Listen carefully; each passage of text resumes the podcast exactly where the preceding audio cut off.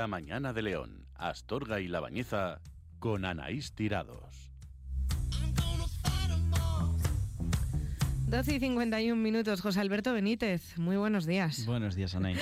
Es que llevamos un ritmo frenético. La verdad que estos días pues es tiempo de elecciones y ya sabemos lo que ocurre. Y esa segunda parte siempre la dejamos para escuchar propuestas de, los candidatos y por eso adelantamos también el tiempo de esta sección.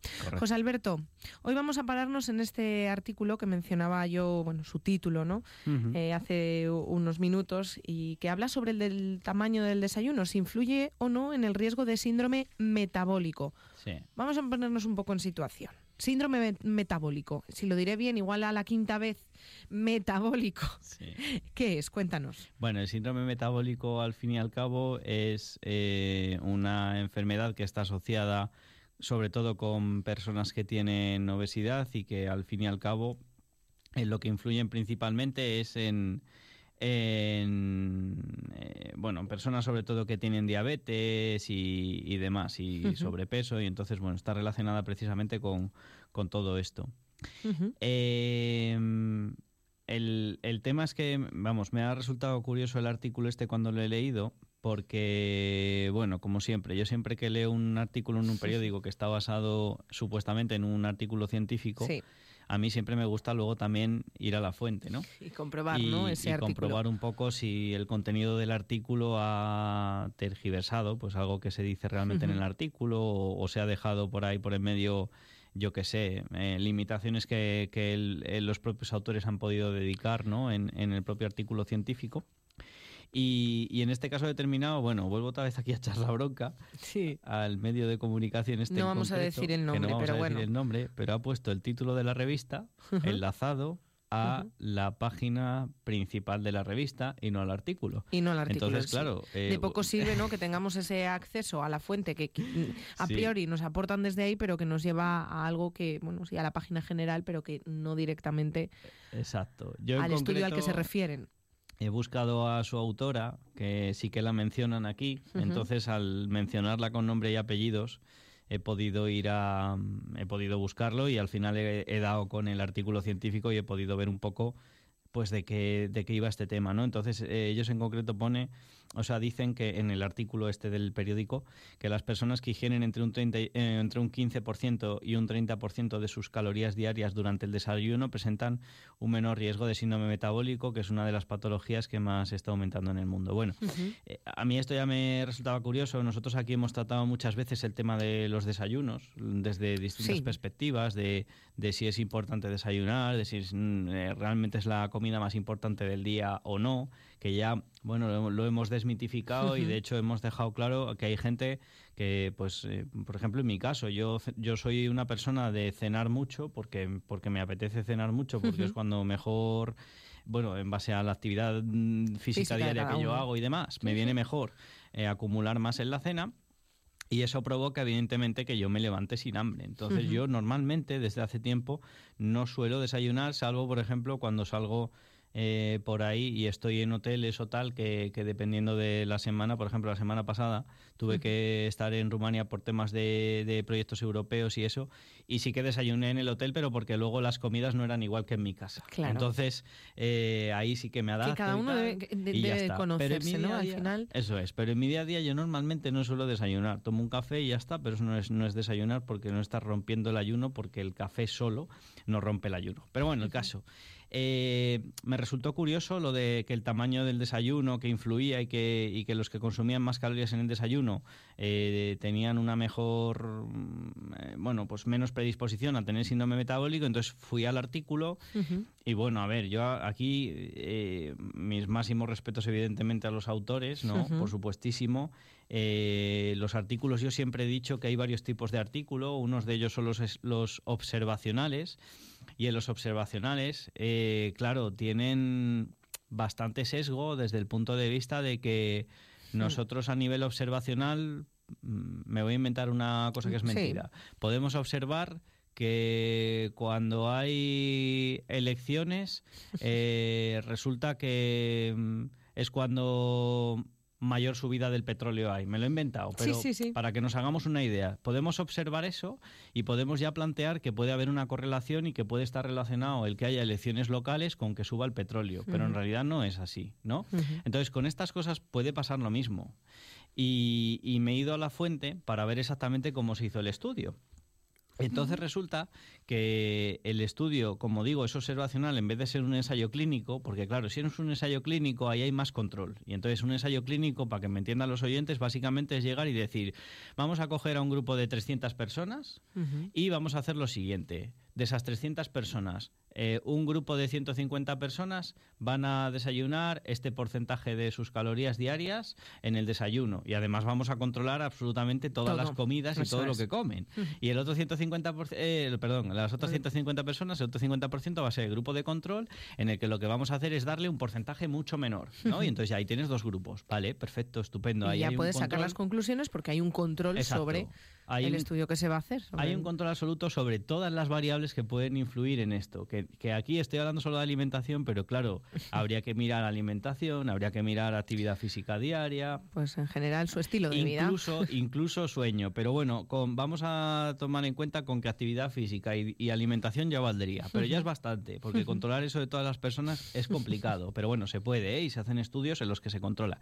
En este caso no fue así. En este caso se cogió una muestra de unas 8.000 personas, se le hizo una entrevista telefónica en la que mediante esa entrevista se obtuvo qué es lo que comían al día. Y a partir de ahí ya saca luego el resto del tema. Del artículo hubo una cosa que, no me acabó de gustar, que leí, por ejemplo, pone aquí, a cada participante se le realizó una historia de dieta y se le extrajo una muestra de sangre, ¿vale? Y pone, así se obtuvo la ingesta de carbohidratos, proteínas, lípidos y fibra del total del día y de cada una de las tomas realizadas. Bueno, yo leyendo esto, tal cual está escrito, eh, interpreto que en esa extracción de muestra de sangre, se, porque claro, aquí hablan de la historia de dieta y de la extracción de sangre. Y de las dos es donde pone luego en la siguiente frase lo de que se obtuvo las proteínas, carbohidratos y tal de las comidas. Pero claro, luego me pongo a leer el artículo y lo que ponen en el artículo es que con la extracción de sangre lo que se obtuvo fue, pues por ejemplo, eh, los triglicéridos, el colesterol, la presión arterial, que esa se la midieron por otro lado, no fue de la estación de sangre, y la glucosa, ¿vale? Pero no mm, los alimentos que ingirieron al día, eso fue de la historia de dieta, con lo cual, ¿cómo fue? Pues mediante una entrevista. Claro, ¿cómo han hecho a mí las incógnitas que se me vienen tras leer el artículo principal, no solo este, es...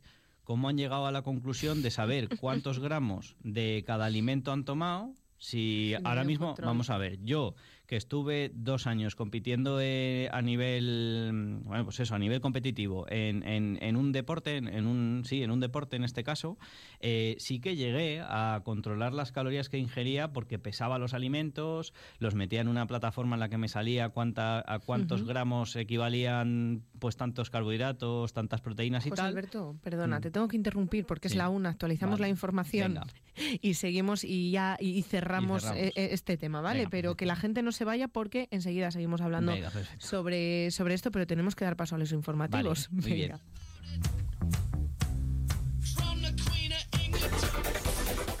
León, Astorga y La Bañeza con Anaís Tirados. Una y cinco minutos y aquí estamos ya, José Alberto Benítez. Estábamos hablando en este tiempo de saludable hoy sobre un artículo en concreto que se, se publica respecto, ay, perdón, respecto a un estudio o un artículo publicado en una revista científica. Este habla en concreto sobre el desayuno y cómo puede influir en el riesgo de síndrome metabólico. Y nos decías, José Alberto, que por lo que has observado y porque sabemos que te informas, que vas a la fuente, que tiene muchas deficiencias, ¿no? Ya, ya planteándose desde el inicio del, del estudio de este artículo. Y yo me pregunto, se supone que hay determinadas revistas que tienen un prestigio, que tienen un nombre y que los artículos que se publican en ellas, científicos, pues tendrán también porque no te tengo ni abierto el micro, tendrán también mm, pues que, reunir una serie de criterios para poder ser publicados, ¿no?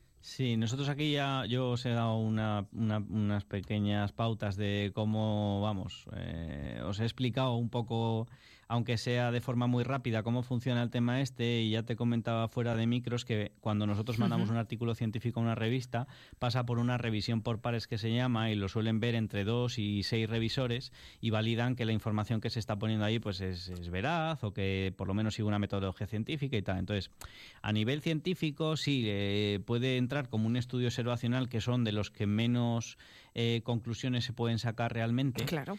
Pero también aún así, bueno, yo este artículo en concreto, yo incluso siendo observacional, le veo distintas deficiencias en la metodología que, bueno, pues hay veces que pasan, que aun, aun, con eso, pues acaban siendo publicados y por eso luego eh, suele haber eh, un, lo que se llama metarevisiones o revisiones sistemáticas sobre un mismo, eh, sobre un mismo campo de estudio para luego determinar si realmente, pues por ejemplo, hay cinco artículos a favor y 15 en contra y se analizan cada uno y se dicen, pues es que aquí se detectó que este artículo publicado tenía deficiencias metodológicas y tal.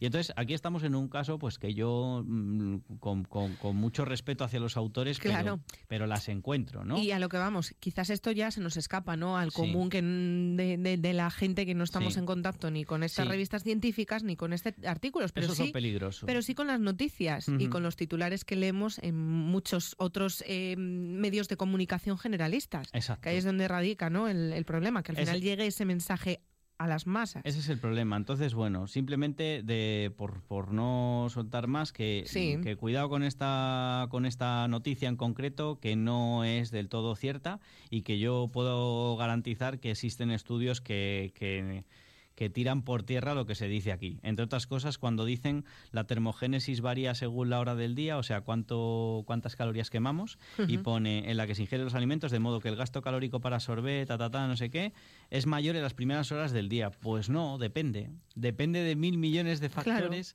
y eso no es así. En mi vida, por ejemplo, yo gasto más calorías después. ¿Por qué? Porque yo tengo más actividad física a partir de por la tarde. Entonces yo evidentemente voy a gastar más calorías por la tarde. Pero bueno, en resumen, bueno, pues eso, que cuidado con estas cosas y en concreto esta noticia pues eh, no, es, no, es del todo idónea. Bueno, pues eso es también lo que intentamos hacer aquí, José Alberto. En este caso desmentir una noticia que no está basada en un estudio que no está del todo correcto. Mm, claro.